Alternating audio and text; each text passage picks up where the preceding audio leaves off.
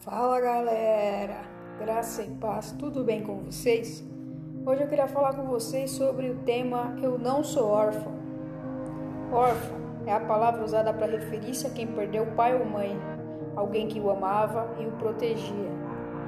Talvez você que está aqui neste momento sente-se sozinho, abandonado, desamparado, mesmo estando rodeado de pessoas, mesmo, mesmo estando cercado de pessoas que o amam, você ainda assim se sente sozinho Sabe por que, que isso acontece? Isso acontece porque é um vazio interno. É algo que o mundo não pode te oferecer.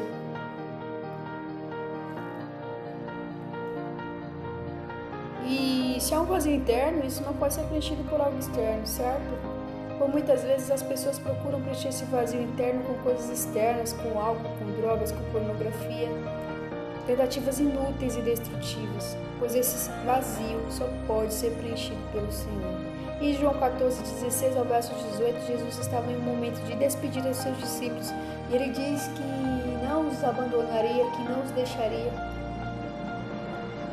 que o Espírito Santo iria estar com eles, que o Espírito Santo ia ser o seu auxiliador, ia ser o consolador na vida deles. E assim também o Espírito Santo está conosco. O Espírito Santo está aqui neste momento. O Espírito Santo está aí com você neste momento. Você não está sozinho. Você não é órfão e você não está desamparado. O Espírito Santo está com você.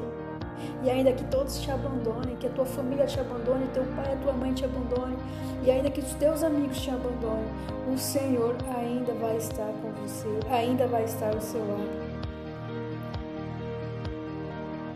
E eu espero que essa mensagem tenha, tenha te impactado, que essa mensagem tenha te, te dado uma sacudida, assim, sabe? Para você acordar para a vida, para você não se sentir mais sozinho. Porque você, para você ter total certeza que o Espírito Santo está com você, independente da situação, independente do momento. Fique com Deus, que Deus te abençoe.